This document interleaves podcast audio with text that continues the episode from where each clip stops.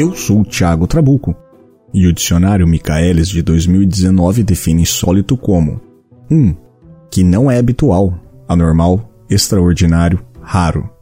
Ele cita como exemplo: ele tinha o gosto insólito de colocar geleia em pizzas. 2. O que é contrário ao uso, às regras, aos hábitos. O que é insólito então desperta nossa curiosidade. E este é um palco online para os fatos insólitos do mundo. Bem-vindos ao Trabuco Show.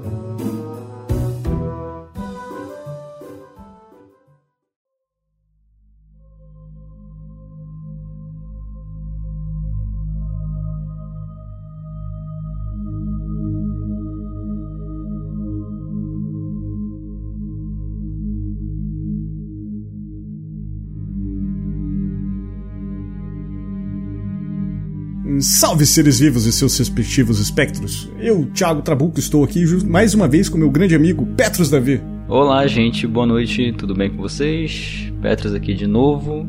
Vamos nessa. Vamos nessa. Esse é um caso das raízes e das profundezas ufológicas, tal qual a Princesa Ariel. Exato.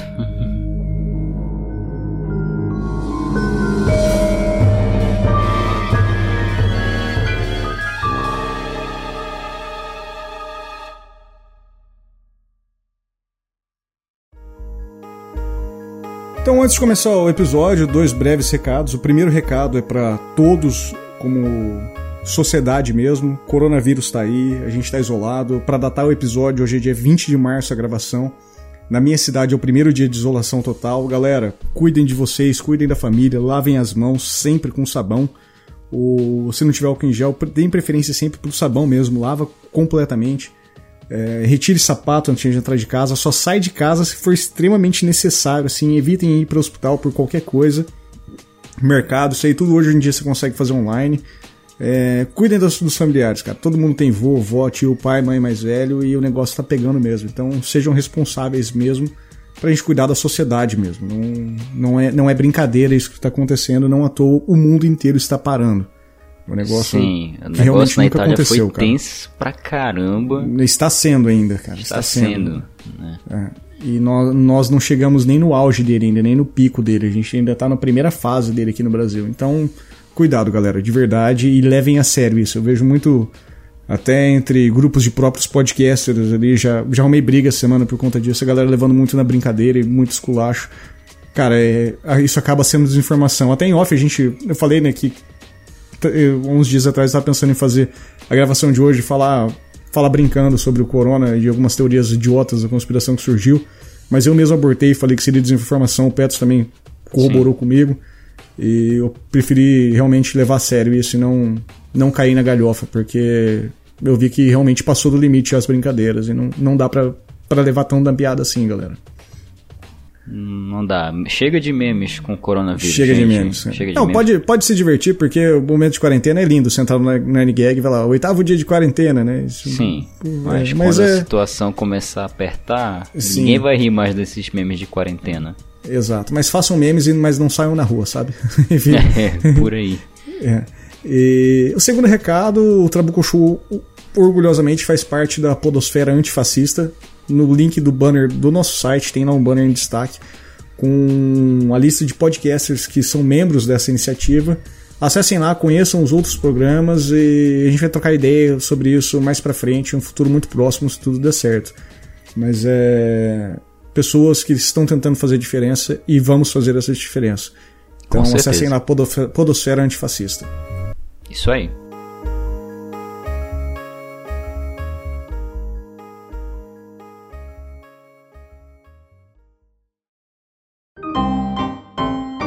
Tem uma história estranha para compartilhar? Nenhuma história estranha suficiente para ser estranho para o Trebucuchu. Entre em contato comigo e vamos contar o seu caos.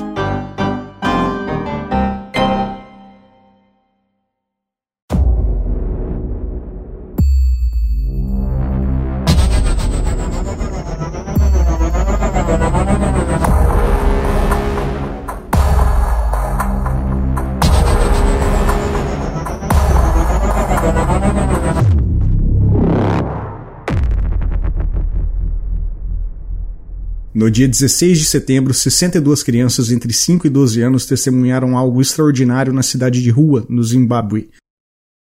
Um dos poucos casos ufológicos que até hoje permanecem sem um cético conseguir derrubar alguma vírgula sequer. Essa é a história da escola elementar Ariel. Bom, então eu vou trazer todo o caso aqui. Eu acabei separando uma estrutura de tópicos até para a gente se localizar, entender um pouco mais sobre o cotidiano, o que, que acontecia ali. É, a cidade de Rua, onde aconteceu isso, é, é uma cidade localizada em uma das oito províncias do Zimbábue, né? E ela fica na província de Harare, né? É nessa província que fica a capital do, do Zimbábue com o mesmo nome também, né? Harare. Ela fica a cerca de 22 quilômetros. O, o Rua, nessa época, no, no, no ocorrido, ela era uma cidade extremamente monótona, o, no censo de 2002, ela apontava que ela tinha aproximadamente 21 mil habitantes, isso na época do caso tinha um pouco menos, que Nossa, é o censo mais próximo que tinha, bem pequeno, pequena mesmo. Pequeno mesmo. É.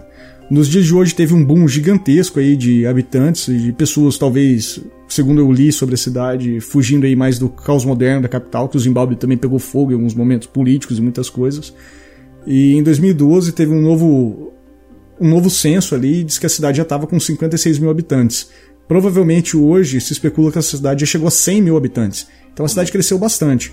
Mas ainda e... assim é pouco, né? É, ainda assim é pouco. Mas o Zimbábue não é, um, não é um território muito grande também, então não tem, não tem muitas cidades gigantescas, vamos dizer assim, né? Uhum. É. O, então, com esse crescimento populacional, esse caso acabou atraindo novos olhares, assim, né? Então, Sim. novas pessoas acabaram chegando ali, buscando mais informações, conhecendo a história ali do, do povo, do, da Rodésia, o grande clássico da Rodésia, as histórias. E cada dia mais a gente vai trazer alguns detalhes e eu acabei resumindo vários detalhes aí novos de novas investigações. E mas a gente vai trazer a ideia é trazer o clássico mesmo aqui hoje. Certo. O, o caso aconteceu na Escola Elementar Ariel, a Ariel School é, é uma escola que era particular e ela tinha um, um caráter muito específico e ela era muito famosa por isso. O, como era uma escola elementar particular, é, ela era uma das poucas que não praticava a segregação racial. Então lá ela aceitava brancos, negros, asiáticos e ela aceitava crianças de todas as religiões. Isso porque o, essa questão rodesiana, né, do, da província inglesa e tudo, muita influência britânica e muito europeu trabalhando na região. Então não era em todas as escolas que aceitava a população local estudar com descendentes de europeus direto. Então acaba tinha a gente sabe que tem, não, não é o, o, o, mote do episódio hoje, mas a gente sabe que a África passou por algum, algumas coisas pesadas ali, né? É, o então, continente em si já segrega exato Sim, até hoje é muito pesado isso, né? Então, a Ariel School era muito famosa por conta disso e muito procurada, né? Sim, sim. Então, a gente sabendo um pouco mais sobre o ambiente que se localizava a escola, onde estava, vamos, vamos trazer um pouco do caso mesmo. No dia 16 de setembro de 94, por volta das 10h15 da manhã, os professores estavam participando de uma reunião semanal obrigatória. Então, basicamente, toda sexta-feira os professores faziam se reuniam e trocavam ideias sobre o que estava acontecendo, o desenvolvimento das né? crianças. Né? Reunião pedagógica, exato. E as crianças ficavam brincando no pátio do colégio ali, ficavam brincando.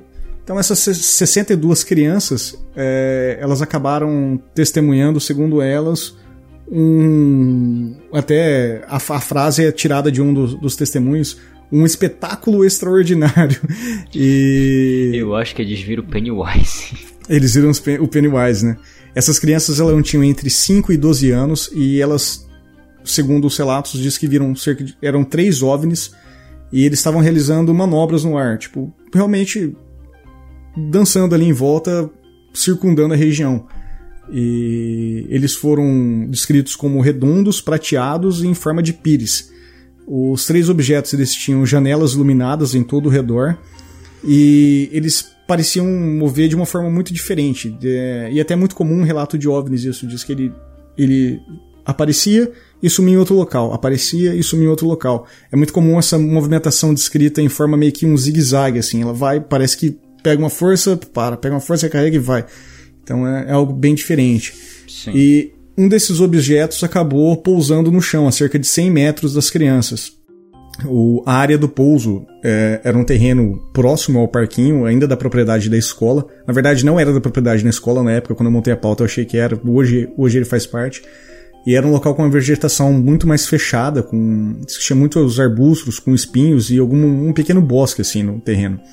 Certo. E por isso a escola tinha dificuldade de, de abrir o terreno, mas ainda estava tentando ad adquirir ele e as crianças eventualmente iam para lá, mas não iam muito porque não tinha muito como, como brincar mesmo, né? É, floresta, e... né, cara? Não dá pra Exato. fazer muita coisa. Exatamente. E algumas crianças acabaram se aproximando e elas relataram que o, o, objeto ele não chegou exatamente a pousar na área, diz que ele ficou pairando acima do solo. E diz que após isso, né, os relatos são mais conflituosos, eu vou dizer um pouco mais pra frente por quê, mas eles dizem que dois pequenos homens cinzentos, com pescoços finos e olhos enormes, é, puderam ser avistados. E durante a, toda a atividade recreativa que aconteceu tudo isso, só existia um adulto presente, que, que, tá, que era uma psicoterapeuta, que ela ficou responsável para cuidar de todas as crianças e também da cantina da, que tinha na escola, que vendia, vendia lanches, salgado, refrigerante. E ela acabou não visualizando todo o ocorrido porque ela estava em outro ponto, tipo, virada de costas para tudo que estava acontecendo. Pô, que, que azar dela. Que azar dela, né? Que triste.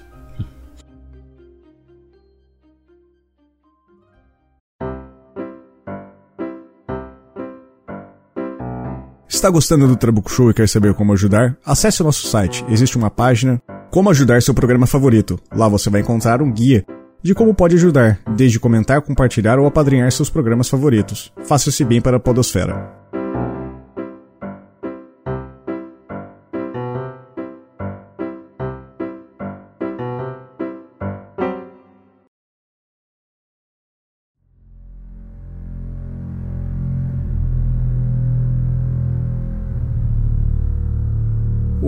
Após o pouso aí do objeto, né, os estudantes acabaram vendo esse homem parado na parte superior do aparelho, segundo eles, quem chegou próximo disse que o primeiro homem ele ficou como se estivesse descendo em cima da nave mesmo, literalmente em cima, e ele tinha aproximadamente um metro de altura. É, eles escreveram as roupas dele como um traje inteiriço, assim, bem apertado, e que era muito. tinha um aspecto muito brilhante mesmo, e em cores preto e prateado. E é como se fosse uma roupa de mergulhador. E ele tinha o pescoço muito fino e os olhos extremamente negros, né? A descrição clássica de um, de um grey, assim mesmo. E com, com um traje mesmo. Tem, tem muitos, muitos relatos. O próprio caso do Antônio Vilas Boas, ele, ele relata que o que a gente falou sobre a conspiração de ter sido ou não de fato, ele relata um, uma, uma semelhança na, nas roupas, assim. Na verdade, todas, a maioria desses casos de ufologia sempre tem semelhanças um com o outro, né, é, cara? E, e, é isso que é o estranho da, da parada, né? As coisas batem. Ó, algumas crianças ainda falaram que essa, esse ser tinha cabelos longos ou uma juba e alguma coisa parecida com uma capa. Tem relato de criança que diz que até que ele parecia o Michael Jackson. Então, Ou o Mr. Vai... Satan. É, então tem que tem que juntar e, e filtrar e tu, tudo pegar só um, talvez é você é não criança, se localize. Né? É criança. E criança esse ser ele acabou coisa. descendo. É, criança, criança vai, cara, a imaginação vai embora. E ele acabou descendo do objeto e seguindo a direção das crianças. Caraca, e, velho. Mas ele seguiu na direção das crianças porque ele estava andando em volta e ele acabou não vendo elas. E diz que a hora que ele percebeu a, a presença das crianças, ele parou por um instante e desapareceu. E no, no, mesmo momento que ele desapareceu, apareceu um outro tripulante atrás do disco voador. E essa é a questão de C2 ou C1. Eu, particularmente, acho que é um, pelo, pela descrição. E a descrição de movimentação dele na Terra é mais ou menos similar à descrição do OVNI no, no, no céu. Ele voava, ele sumia e aparecia um lugar, sumia e aparecia um lugar. E a mesma coisa talvez aconteceu com, com o tripulante da nave, né? Possível, é possível. Possível. E as crianças menores começaram a chorar muito, entraram em pânico, o, principalmente as crianças de ascendência africana, porque elas acreditavam que era um tokolosh, que é uma espécie de demônio devorador de crianças da mitologia Zulu, e que, pasmem, ele fica invisível quando toma água. E Olha faz todo só. sentido se uma, uma criatura só aparecendo, desaparecendo, aparecendo, desaparecendo. Fudeu, né, mano? É, já pensou? Exato. E durante todo o avistamento, todo esse período de cerca de 3 minutos que, a, que esse ser ficou aparecendo ali, ele não conversou diretamente, não teve comunicação verbal com algumas crianças, com nenhuma criança. Só que alguns alunos mais velhos é, diz que o, ele basicamente se comunicou com outros tripulantes dentro do, da nave. Tipo, ele comuni se comunicava, parecia que o que ele falava era para direcionado para a nave. E algumas crianças também diz que ele se comunicou diretamente com elas, esse ser, usando algum tipo de telepatia. Diz que o ser olhava para ela e falava através dos olhos. E algumas crianças, cara, muito, é muito sinistro. Eu vou trazer um pouco o, alguma, alguns relatos das crianças, até áudio eu vou colocar do, no episódio das crianças que tem Caraca, isso, tem áudio? Tem áudio, cara. E as, as crianças falam que ele olhava e elas, elas sentiam algo muito profundo e que ele falava o tempo inteiro que o, os seres humanos estavam destruindo a Terra, poluindo e que se não mudasse o nosso caminho haveria sérias consequências, coronavírus, né? e, e após alguns instantes aí de, desse ocorrido, então os seres apareceram, o OVNI decolou e nunca mais foi visto. Depois de todo o ocorrido, as crianças voltaram para a escola, algumas em muito pânico, e o diretor da escola, o Colin McKee, ele fez um negócio que foi muito legal. Ele colocou ela as crianças. É uma diretora. Ela, né? Ele colocou, ela colocou as crianças na sala e pediu para desenhar separadamente, assim, sem contato. Falou assim: ó, vocês vão desenhar o que vocês viram. Caraca, velho, essa é. mulher não tem noção das coisas. Não, cara, mas é uma forma de, de conter o pânico também, a ansiedade das crianças. Falam, não, você quer. tô tentando explicar e não tô, não tô conseguindo, às vezes, sabe? Então desenha aí, vamos conversar sobre, sobre o que aconteceu, o que, que você pensa. É interessante a forma pedag é, pedagógica que foi lidada. E, querendo sentido. ou não, são crianças, né? É. E as crianças, mesmo assim, ainda foram para casa e. Muito mal, muito mal. Imagina o trauma, né? Sim, sabe-se lá se alguma dessas crianças é. ainda tão viva, deve se lembrar disso até hoje. Estão, estão, estão vivos, vamos chegar lá. Ah, então vamos e, chegar lá. Vamos chegar lá. E no, no dia seguinte, então, basicamente quase todos os pais das crianças que testemunharam o ocorrido foram para a escola ou inundaram a escola de ligação, diz que as crianças não iam, com as crianças aterror, totalmente aterrorizadas, né? Sim, sim. Compreensível. E, então a diretora acabou permitindo a chegada indo atrás de informação, né? E acabou chegando atrás de ufólogos. E no outro dia já tinha pessoas para investigar, especialistas no assunto. É... A equipe de ufólogos que esteve lá, eles conversaram com, com algumas crianças e eles escolheram 35 desenhos. No link do post vai estar esses desenhos feitos pelas crianças aí representados. E todos os desenhos eram extremamente similares à descrição do UFO que a gente deu ali em cima é, inclusive dos seus ocupantes. É, você vocês podem ver que são várias crianças desenhando, crianças de idades diferentes, em salas separadas, desenhando a mesma situação. E sempre a mesma coisa: um objeto em forma de disco, tripulante pequenininho e olhos extremamente pretos, assim, fortes, cara. É isso que é bizarro, cara. Tudo é. bate, velho. Sei lá. Não, é, não, é, não é tipo só uma sala assim, não. São crianças de 5 a 12 anos isoladas e mesmo, a mesma descrição, desenharam a mesma coisa, cara. Isso que é, isso que é maravilhoso. Hum. Maravilhoso não, em termos, porque meus filhos nunca passem por isso. Sim, é verdade. É pessoa que situação bizarra, velho. Sim, nem eu quero passar por isso, imagina permitir meus filhos. Né?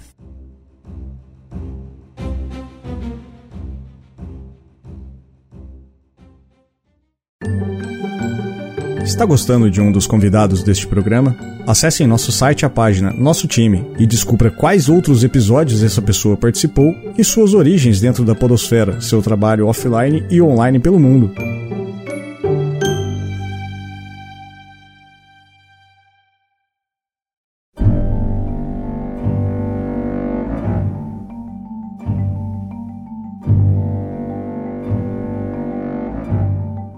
Bom, aqui a gente vai trazer um pouco do, das, das investigações oficiais que aconteceram.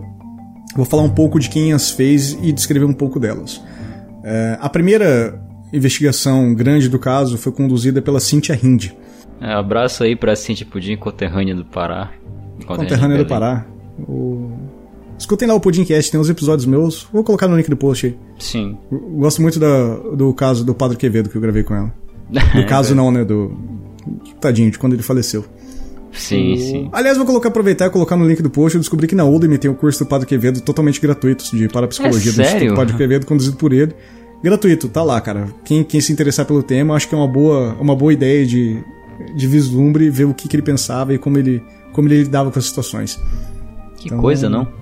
É, um curso acho que 6 horas e meia, a gente vai ter 40 dias parado aí, uma sentada a gente. No mínimo, né? Vê isso. É, em vez de assistir uma temporada de Stranger Things, assistir o Padre Quevedo. Isso. É uma é. boa. E depois assiste Stranger Things e dá risada também, que vale a pena. É. O... Então a Cintia ela foi uma ufóloga, o... considerada a maior ufóloga de toda a África, é... talvez uma das maiores do mundo. É, ela tem uma história muito doida. Ela serviu na Segunda Guerra, ela trabalhou com radares e no, ainda dentro da África. E lá ela conheceu o marido dela, que era um piloto da RAF, né, da, da Força Aérea Britânica, né, o Royal Air Force. Né, e uhum. durante toda a vida ela foi investigadora. E durante, perdão, durante toda a vida de investigadora dela, ela lidou com exatamente 22 casos que ocorreram excepcionalmente no continente africano. E ela publicou vários livros e além de alguns boletins, ela era responsável pela UFO Afro News. É, UFO, né? Eu não vou falar UFO, né? UFO Afro, News. UFO Afro News. É, exato. E inclusive ela escreveu vários artigos sobre casos que aconteceram no Brasil. Varginha, ela chegou até a vir para Varginha, escreveu sobre Caramba. isso, foi publicado no Afro News. Cara, ela realmente é muito muito conceituada dentro do, do mundo da ufologia. Será que ela chegou, será que ela chegou a aparecer aqui no Pará na década de 70 com a Operação Prato? Cara, eu não sei se ela chegou a aparecer por aí, mas com certeza ela deve ter, ela deve ter algum artigo publicado. Coisa, né? Se, eu vou, eu vou, vou dar uma vasculhada. Se eu achar, eu coloco no link do post com destaque que ela, que ela falou sobre isso. E a história dela em si, a história é realmente muito interessante a história dela e pretendo um dia fazer um podcast só sobre ela. Eu já estava no meu radar falar sobre isso. Quando eu conheci o Off News, eu fiquei meio maluco, assim, porque realmente tem muitos detalhes e as, a, a forma como ela, como ela traduz os, os relatórios finais é realmente muito é muito ético assim, você consegue consegue ler, qualquer um pode ler e tomar sua interpretação sem nenhuma tendência para nenhum lado, assim. Eu acho muito legal isso. Sim, são fatos, né? Não são São fatos, exato. Ela realmente faz um relatório sobre fatos. E só que infelizmente a Cintia acabou falecendo de câncer no ano 2000, né? Já, já 20 ela já anos devia atrás. ter seus 70, 80, né? Que ela é, já já tava mais, mais velhinha. Batalhou o... na Segunda Guerra, então. Uhum. O, eu pensei aqui do, do desse relatório da Afronews, que vai, também vai estar no link do post. A, a Cynthia Hill, ela, a primeira pessoa que ela entrevistou foi a Alison Kirkman. A Alison era a pedagoga que estava responsável pela lanchonete do, da escola, né? E ela disse que Luke New, que é, era um aluno que tinha 12 anos na ocasião. Ah, deixa eu fazer uma adendo também. O, os nomes que, que eu falar aqui são nomes que de crianças que depois de já adultas se revelaram e falaram novamente sobre o caso. Crianças que não têm o nome descrito, eu acho que eu tirei as, os relatórios de crianças que não tinham, que não, não apareceram novamente. Mas todos esses, depois de adulto, reverberaram o caso ainda. O, então, Luke New, ele veio correndo para ela, disse que estava todo excitado. Vou, eu vou ler o trecho dela, abrir aspas literalmente. Então. Luke New veio correndo para mim e me disse todo excitado que havia visto um pequeno homem com um uniforme prateado e com um laço prateado na parte de trás de sua cabeça, andando ao redor do parquinho. É, e disse que ele estava agarrando a perna dela. E que ele inicialmente pensou que fosse uma brincadeira das crianças e ela continua ali. Mais crianças chegaram e eles todos estavam realmente excitados. Eles contaram que algum tipo de objeto voador branco pousou talvez a 100 metros de distância do parquinho ele era brilhante e várias crianças ouviram um estranho zumbido do ar. Com a aproximação, as crianças ficaram muito assustadas, especialmente uma pequena garotinha, talvez aquela que pensou que tenha sido monstro, né? O... A Cynthia, ela acabou entrevistando um outro aluno, tem aqui, eu peguei a pinça dele também, do, de um dos diálogos dela, que foi o Barry, Barry Downing, na época ele tinha 11 anos, e ele fala, Primeiro eu vi a multidão no final do parquinho, então eu vi o objeto. Ele era cercado por um anel de luzes piscantes e em seguida uma luz brilhante surgiu e o objeto desapareceu. Imediatamente apareceu um outro em outro lugar. Isso aconteceu por três vezes. Então, algo que parecia uma pequena bola preta desceu e pousou perto das árvores. Algumas crianças viram um pequeno homem que apareceu no topo do objeto vestido de preto, com um pescoço longo e fino e olhos com bolas de rugby. O pequeno homem desapareceu e reapareceu enquanto estávamos sendo atingidos por um sopro de vento. Imagina, tipo, uma bola de vento do chegando. pouso da nave, né? É. Um, um terceiro estudante também no, no relatório da Afro com o nome Fungai Mavangari. O, me perdoe as pronúncias, eu não faço a menor ideia da ascendência dessas crianças, né? Sim. O, é. o, ele diz que pôde observar dois pequenos homens que desceram para fora do objeto e caminhou para lá e para cá e que seus movimentos pareciam ocorrer em câmera lenta, o que coincide com vários relatos ufológicos dessa movimentação também. Uhum. O, a Cintia chegou lá na segunda-feira de manhã, no dia 19 de setembro, lembrando que o caso aconteceu na sexta, né? então foi muito próximo. O, lá ela conheceu um repórter da BBC, o Tim Leach, e que estava era um repórter que estava lá, que ficava na, alocado na África para cobrir zonas de guerra, e ela estava acompanhada do filho da Cintia mesmo, ela levou o filho dela, o Michel, e lá ela conheceu também um, um amigo do, do, filho dela, do Michael, ou Michel. Michael. Chamar de Mich Michael. Não, acho que deve ser Michael, provavelmente. O, o nome dele é Gunter Hoffer, o nome desse técnico, que era um técnico em eletrônica, um cara bem multi-skill, assim, sabe? Sim, sim. E ele acabou sendo o operador de câmera ali, acompanhando todo, todo o desenrolar ali, junto com, com a reportagem até da própria BBC. E eles foram até o local do pouso o Gunter com magnetrômetros, ele levou detector de metal e até contador Geiger ele tava ali para ver se achava alguma coisa diferente. É um espetor bugiganga completo, né? Completo. É, eles seguiram ali as orientações dos alunos, que falaram mais ou menos onde pousou, e no local indicado eles não encontraram nada, cara. Não tinha nenhum vestígio, não tinha nada. E realizaram buscas próximas ali para ver se achava alguma coisa. E, mas não acharam nada. A única coisa que foi esquisita, vamos dizer assim, do, do local, teoricamente, do pouso, é que diz que tinha centenas de formigas mortas no chão ali, como se algo tivesse matado todas as formigas que tinham ali no. Imagina um grande formigueiro no meio da floresta, que todas as formigas do formigueiro morreram, né? É, cara. É, diferente, né? É, exótico. É, exótico. O nome do, do relatório da, da Afri-News é o Escola Filhos do Ariel, caso número 96, Rua Zimbábue. E indico realmente a leitura para quem se interessar, interessar por caso quiser ir mais a fundo para ele. Vai estar o link do post completinho, é o PDF, bonitinho, direto do site dos caras. Link, cara, vale realmente é muito interessante aí, só que tá em inglês, né? Então, a gente foi traduzindo aí no, no pé da letra, para tentar deixar mais fidedigno possível.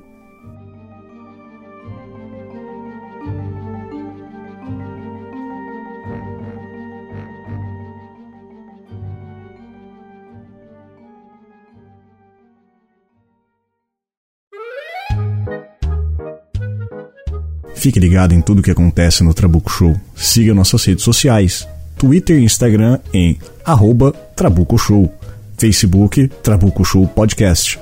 Caso prefira, me encaminhe uma mensagem via WhatsApp DDD 44 número 99845600049 ou então simplesmente envie um e-mail para contato@trabucoshow.com.br.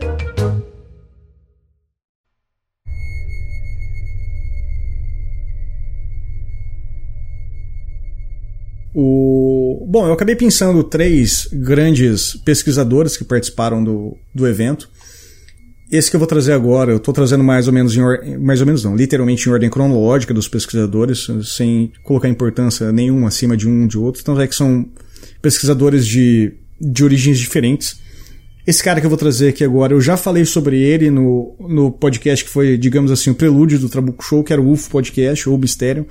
E ele participou do caso Alagash, entrevistando algumas pessoas. E é o John Mack.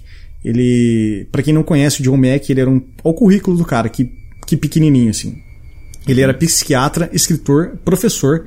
Ele era o chefe do departamento de psiquiatria da Harvard Medical School. Além de tudo isso, como escritor, ele recebeu um prêmio Pulitzer em 76 pelo livro A Prince of Our Disorder, sobre o queridíssimo Lawrence da Arábia, que tem um filme muito, muito famoso aí, nosso querido Lawrence. Olha aí. É. A principal área de atuação então do John, né, a medicina, é, ele era especialista em psicologia infantil, psicologia de adolescentes, psicologia da religião, psicologia de suicídio de adolescentes e de dependências de droga. Então, cara, o cara era fudido nessa área. Ele era o cara, né? Ele era o cara, era só simplesmente qualquer um que quisesse estudar em Harvard esse tema, e o cara ia ser o coordenador dele, sabe? O. Bom, então o Jack. O Jack. John Mack. o John Mack. Eu juntei os dois, virou Jack. Jack Wick, já pensou. O Jack, vulgo John Mack, ele. Por tudo isso, todo esse. Acho que esse conhecimento dele e esse interesse pela psique humana, ele acabou desenvolvendo um interesse sobre ufologia. E ele fez uma série de entrevistas com vários contactados em teoria do mundo, né? E ele também acabou se tornando referência dentro da própria área de ufologia. E ele estava em 94, ele foi para o Zimbábue em 94 para saber um pouco mais desse caso. Inclusive eu vou colocar alguns links de John Mack aí, do próprio Instituto John Mack, do dele, do, das, da pessoa que acompanhou ele, o fiel escudeiro dele. E o link do livro dele, que ele fez um livro só sobre esses casos de contactados, que realmente é fora de série, assim. Eu já li o livro dele e, e cara, você se impressiona o quão, quão é existe uma linha de coincidência na, na, na parada, assim. É, é diferenciado, né, cara? É, não à toa esse cara ficou tão interessado nesse assunto.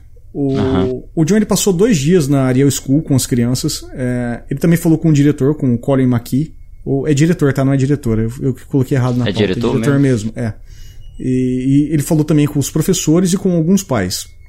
Ele estava acompanhado, como eu disse, do seu fiel escudeiro, que era o Dominic Calamanopoulos. Ou esse é um nome muito Didi, assim, Didi Mocossa. Calamanopoulos. É. E, é, ele escreveu o artigo também, que como eu disse, vai estar tá, o Calamanopoulos, que acabou escrevendo o artigo final sobre tudo, que está no Instituto John Mack, que está no link do post.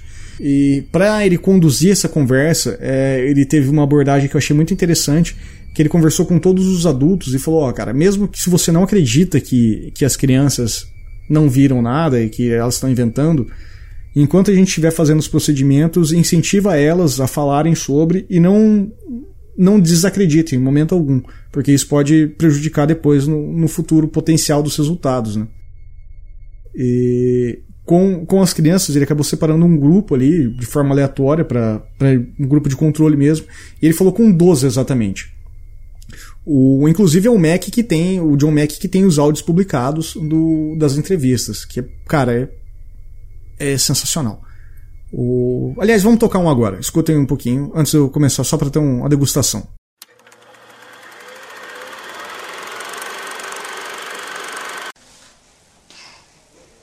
He was just staring, mm -hmm. and we like tried not to look at him because he was quite scary. What was scary about him? His big eyes, I think. I think they, I think they want um, people to know that we're actually making harm on this world and we mustn't get too technologized. What gave you that feeling? I don't know. But it came through to you when you were with the with the strange being? Yeah. When he was looking at me. When he was looking at you? Yeah. It came through my head. Did it, like, through words or? My conscience, I think. Your what? My conscience. It came to you, through your, your conscience told you? Well, the thing was looking at me. While it was looking at you, your conscience told you that. Had you been a person that had thought a lot about what we're doing to the earth before that? No, only after this. Only after this.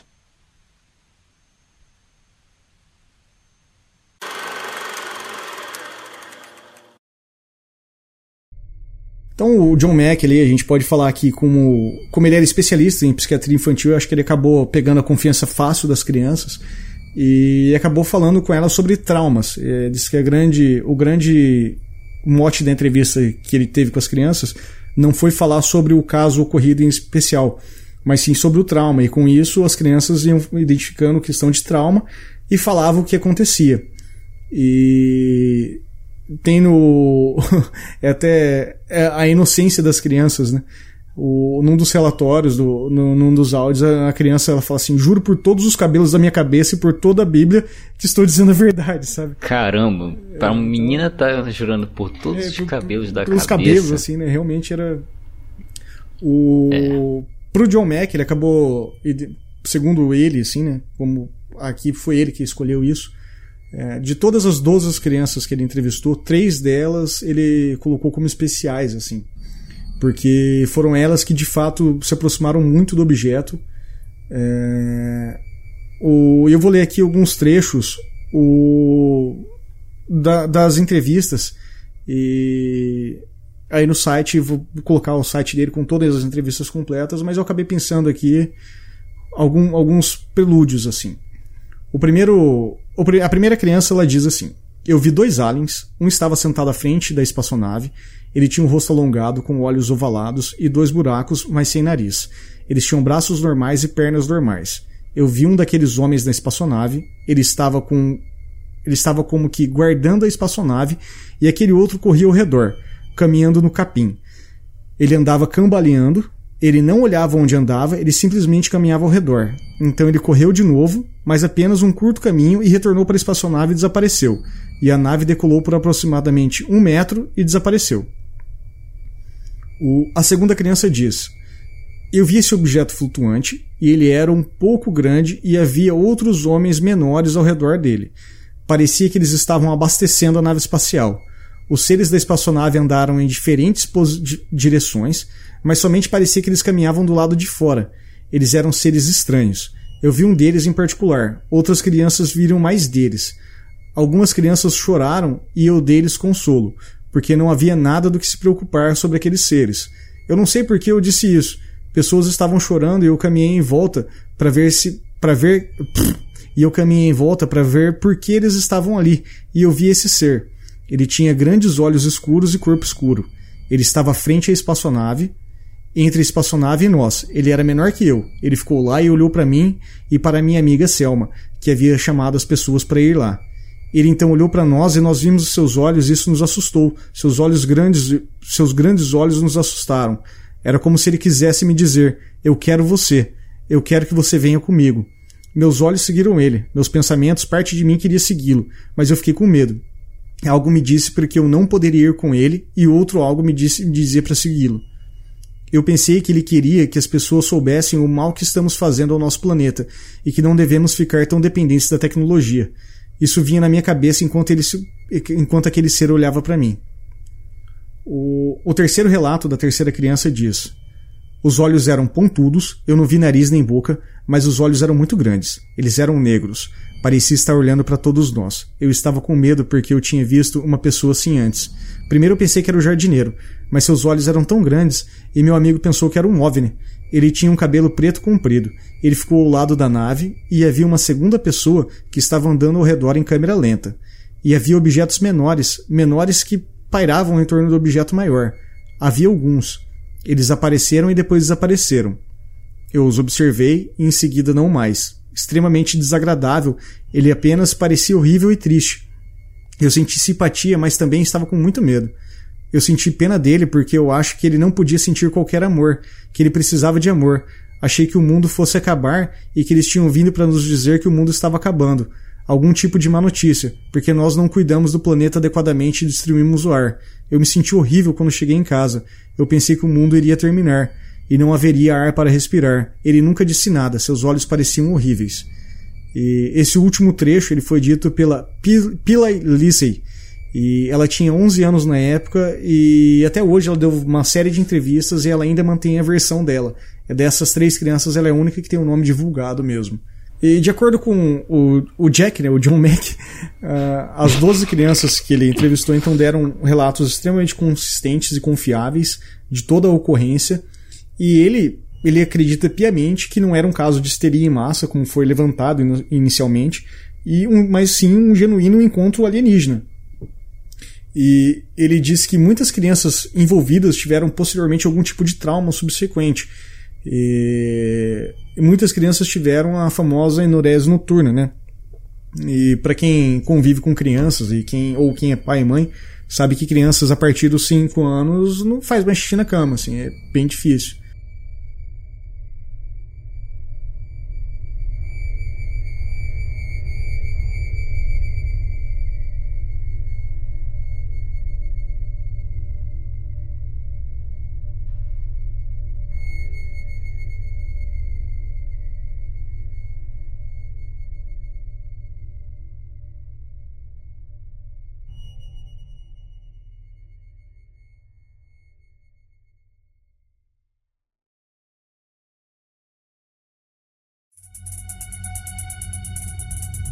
Está escutando a gente até agora e está se coçando para sugerir um tema? O insólito sempre é bem-vindo. Entre em contato comigo através das redes sociais, com certeza faremos uma pauta e dedicaremos ela em seu nome.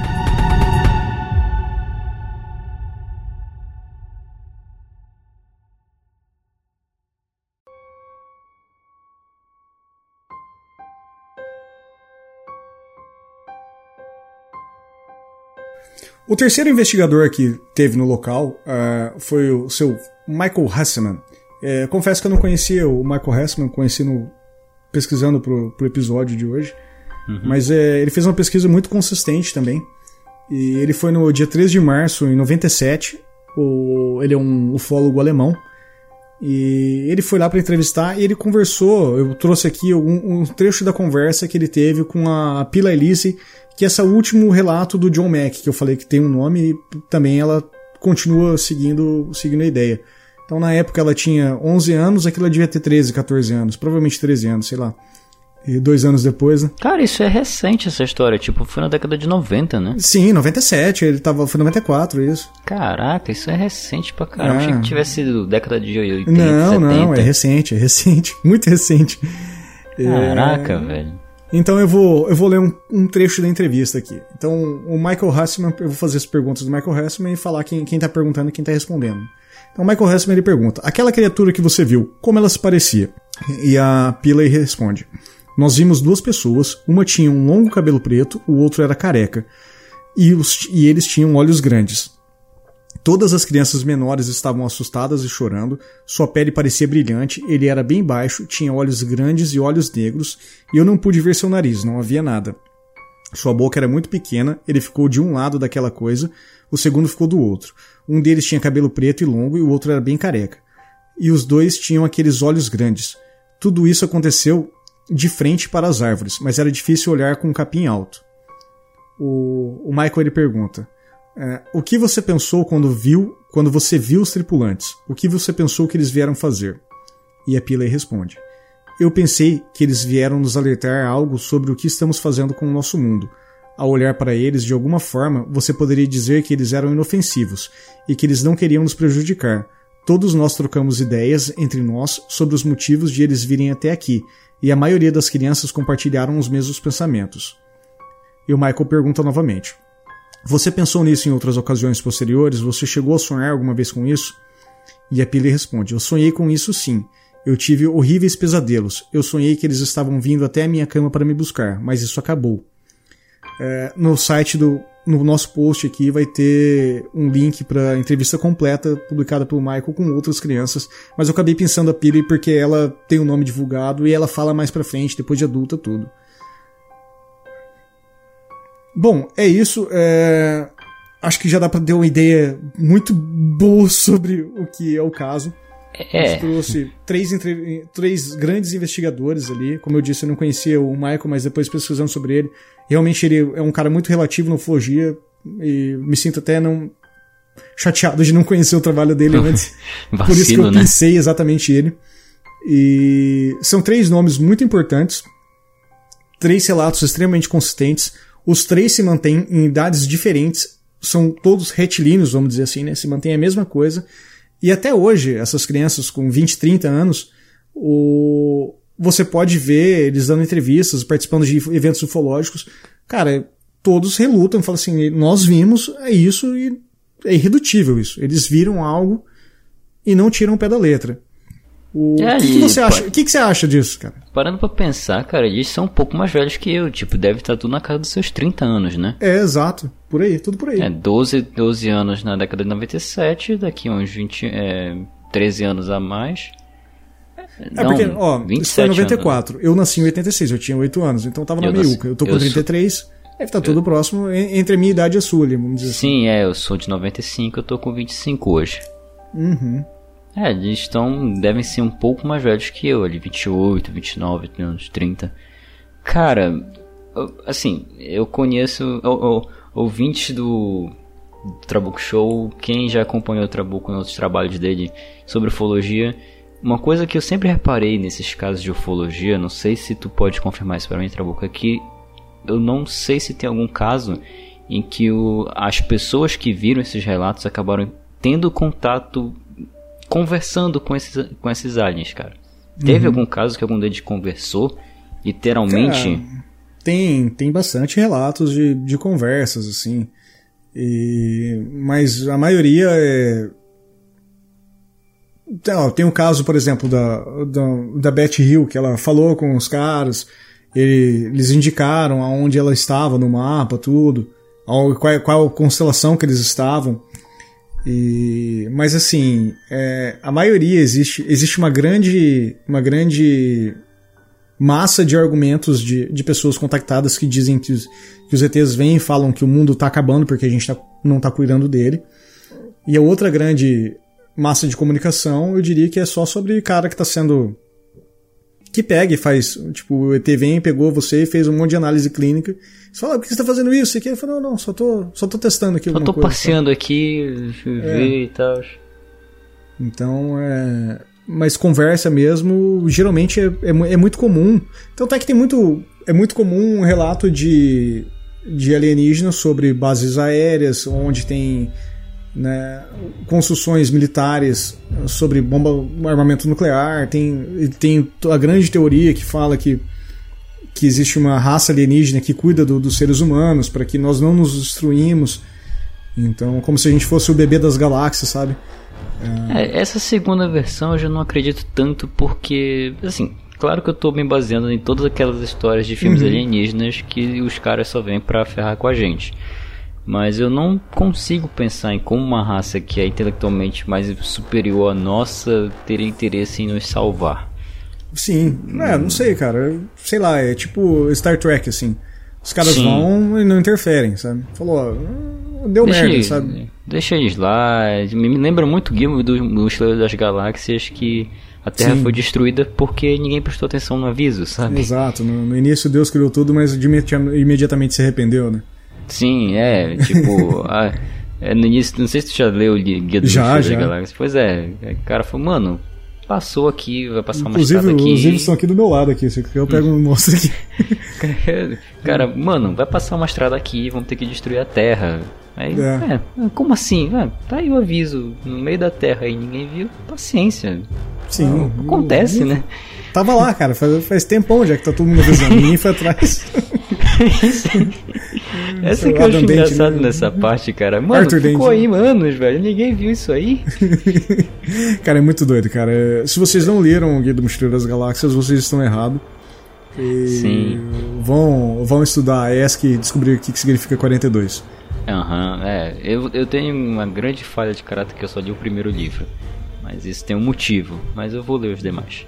Não, é uma leitura gostosa, cara. É bem rápido, bem fácil Sim. de fazer. Os livros são curtos, dá, dá, pra, dá pra fazer rapidinho. É, no final de É semana, nessa realmente quarentena. muito indicado, cara. Eu Nessa quarentena, gosto. você que tá aí em casa pode aproveitar e ler o Guia do Mochileiro das Galáxias, que vai se interessar também pelos temas de ufologia, assim como o nosso querido Trabuco. Exato. Link no post. Na minha mão é mais barato. Descontinho da Amazon Prime aí pra vocês. No... Pois é. Mas voltando ao caso aqui, né? Cara, é. Se- como essas pessoas são ligeiramente novas, elas são convidadas para eventos de ufologia e todas as histórias batem. É complicado duvidar de uma história dessas, né, cara? É, o que, o que eu mais gosto do, do caso da escola Ariel, até a gente conversou um pouco em off, é que eu acho que é um dos poucos casos que não existe alguém pra falar assim, ó, aí, sei lá, as crianças piraram mesmo. O máximo que você tem é, tem um. Eu até vou colocar o link no post aqui, mas eu não lembro o nome dele. É um, é um blogueiro fr- francês que ele tem um blog sobre ceticismo. E ele fala que as pesquisas. Ele é muito crítico ao John Mack no, no quesito ufologia. Ele fala que o John Mack ele acabou influenciando as crianças a falarem sobre que o mundo estava acabando, sobre isso. Que o John Mack era um cara que era preocupado com, com a questão ambiental também.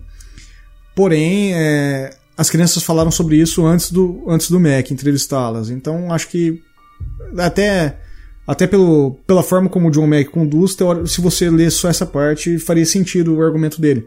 Porém, como elas já falaram isso antes, então cai por terra, sabe? Sim, é, o argumento não é válido. É, histeria em massa, eu não sei. Eu, sei lá. O, eu li um cara falando dessa questão de insetos mortos. O cara falou que uma das possibilidades que seria, como era um, um terreno em desobstrução, vamos dizer assim, que era um terreno onde o OVNI desceu, que tinha uma, uma série de arbustos baixos e, te, e árvores que estavam para ser destruída até para a própria escola assumir posteriormente. O que poderia ser alguém desinfetando essa parada e, sei lá, jogou inseticida e contaminou as crianças. Porém, ninguém notificou isso que isso existiu, sabe? Sim, não, é, é. Ninguém, ninguém, ninguém tem esse argumento. Então, é um dos casos que, até hoje, ninguém acha nada. Não, não, não existe uma vírgula para você falar assim, não, sei lá, isso aí não, não tem. Isso aí tem e, coisa que tem é, e, mata Tal qual o caso de Varginha, que as meninas acharam que era o demônio que elas estavam vendo e não era um ET, em nenhum momento elas pensaram em ET, foram pensar em ET bem depois. O, as crianças também achavam que era outra coisa, né? Uma criança falou ali no, no celular, assim, não, meu amigo falou que era um OVNI, né? Tipo, mas de imediato eles acharam que era o demônio que bebia água e desaparecia, né? Tokoloshi, né? Sim, isso, exatamente. E é estranho, né? Porque não foi nenhum nem dois, foram 12 crianças, cara. E as 62 12... crianças viram. Foram, pois é, 62 crianças viram. E dessas 62, 12 vieram a público para conversar abertamente sobre isso. E... É, hoje, hoje eu acho que deve ter. Mais, né? Não, hoje eu acho que deve ter umas 20 crianças que, que falam sobre o assunto. O... É que se eu fosse trazer o relato né? de todos que falam sobre o assunto, a gente ia falar 6 horas de podcast, né? É, crianças barra adultos, né? Porque imagino é, que todas elas já cresceram. Sim, sim. É, é, se não cresceu, tem um probleminha aí. É, isso mesmo, né? Talvez tenha alguma de 1,40m, 1,50m. Não, 1,40m não, mas 1,53m, alguma coisa deve ter. Natural, mas acontece. É. Enfim. É, mas, cara, assim, é. É estranho pensar que, por exemplo, eh, seres fora do planeta Terra estejam mais preocupados com a Terra do que nós mesmos. Uhum. Porque, de acordo com essas crianças, eles telepaticamente deram um aviso de que a gente estava destruindo o planeta, para a gente não confiar tanto na, tecnologia. Eu, como um Ou cara simplesmente trabalha... os caras estavam dando um rolê e falou, ó, Mano, essa porra desse fazendo... radar de rádio aqui emitindo radiação derrubou nossa nave ali, queimou todos os equipamentos e a gente caiu. Para com isso, sabe? Se para com muda essa, essa tecnologia, muda a frequência do rádio, né? Sabe, mano, vocês derrubaram a gente, mano. Por que, que vocês estão usando isso? É. Ninguém usa mais rádio AM aqui. Pois é, cara. Aí. É, é, eu, eu tenho que dizer, é extraordinário, cara. É simplesmente extraordinário um caso desses.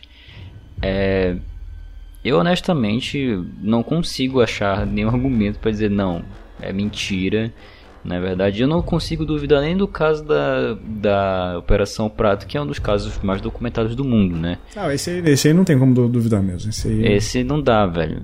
Varginha até que tem ali suas vírgulas de dúvida, mas. Lave sua boca.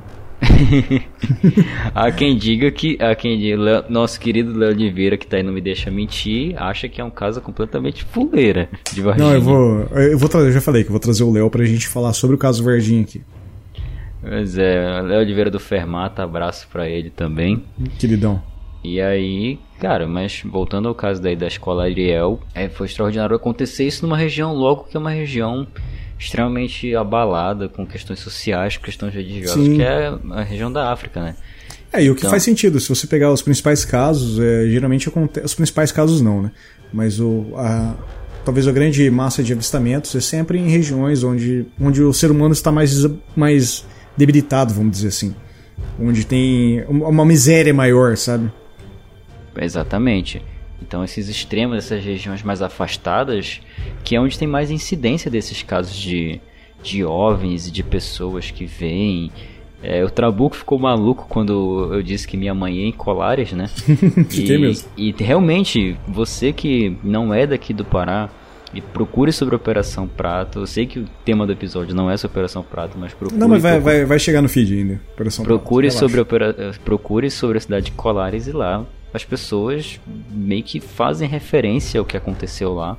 Porque ah, foi vamos, um caso sério, né? Vamos, vamos fechar aqui. Colares vai ser o episódio 10. 10 Isso. ou 12. 10 é, ou 12. Exatamente. Mas voltando, é estranho ter acontecido, esse caso da Ariel ter acontecido numa, num lugar tão remoto e, e logo com crianças. Uhum. Para pra pensar, Trabuco, se que, fosse que... um adulto no lugar hum. delas, o que, que ele teria Cara, feito? Não sei, eu, eu acho que. Porque eu, me parece pelos relatos que os relatos são bem racionais, assim, sabe? São muito. Mesmo Sim. que se fosse uma criança visto, sei lá, se fosse cinco crianças testemunhando isso, talvez você poderia falar, ah, vira alguma coisa e o inconsciente coletivo surtou, sabe? mas são 62 crianças que tiveram esse avistamento e são todos foram lá e desenharam de forma separada, cada um em sua sala, cada um em sua classe, desenharam a mesma história, fizeram a mesma, escreveram sobre o mesmo assunto, falaram sobre a mesma coisa. Então, não à toa, no outro dia já tinha pessoal, o fólogo entrevistando a galera. Sim, o, sim. A autoridade abriu mão, falou: não tem o que a gente fazer aqui. Tipo, ligaram pra polícia, a polícia foi lá fazer o que aqui, moço?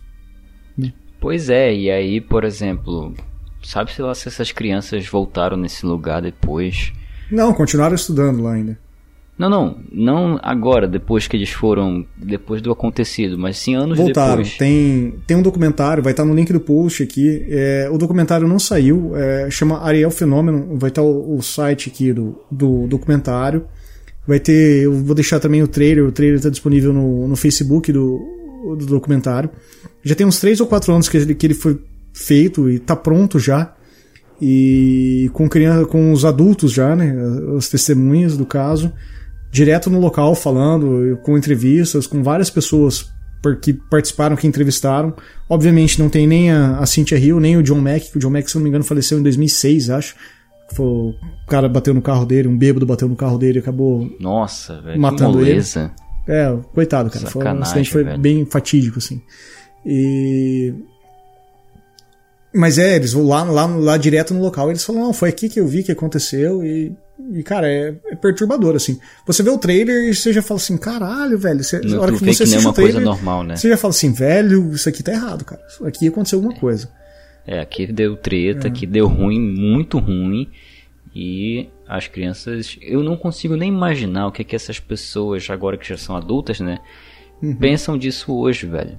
Não consigo imaginar. Imagine se o John Mack tivesse vivo hoje pra entrevistar elas. Já Sim, agora. é, adulto. provavelmente ele faria um, um posterior, assim, depois de adulto.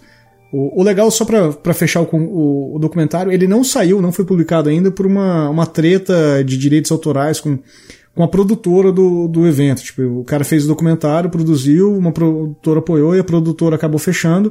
E ele ficou preso no, no loop temporal de ter o documentário pronto e não poder lançar ele por conta que da produtora não existe mais. Porém, ele tá tentando fundos Conseguir aí a no- permissão, né? pra poder lançar ele no cinema. E o- ele já lançou, ele já passou em festivais, aí até recebeu prêmio, inclusive, em participações de festivais, porém não foi lançado ao público ainda porque não teve, não consegue sair em cinemas. Sim. O, eu vou colocar no, no link do post também, que eu acho que vale muito a pena ler. O, o Departamento de Saúde Mental do Colégio de Medicina da Universidade de Malawi. E ele fez um. Eles fizeram um artigo científico sobre episódios de histeria em massa nas escolas africanas. Um estudo de literatura. E vai estar lá o, o link direto do artigo científico no, no NCBI, onde você consegue ver exatamente tudo ali do o que, que eles estudaram, o que, que eles viram, de uma forma extremamente científica mesmo na psique, falando, falando, falando sobre histeria em massa.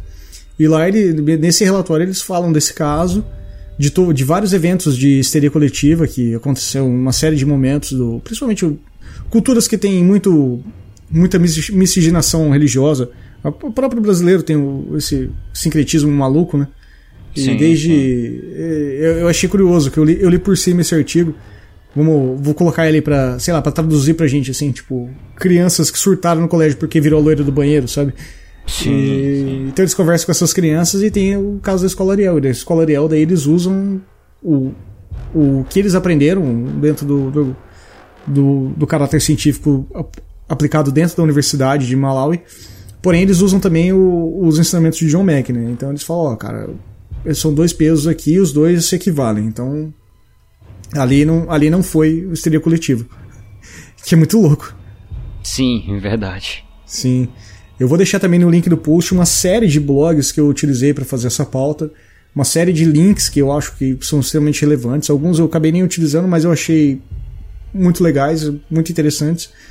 O, então vai estar no, no link do post aí, mas é, de links cara no eu. post, links no post. Link no post, mas de, de cara eu cito dois sites que, que, que são malucos, assim, para quem se interessou pelo episódio, que vocês podem seguir um pouquinho mais.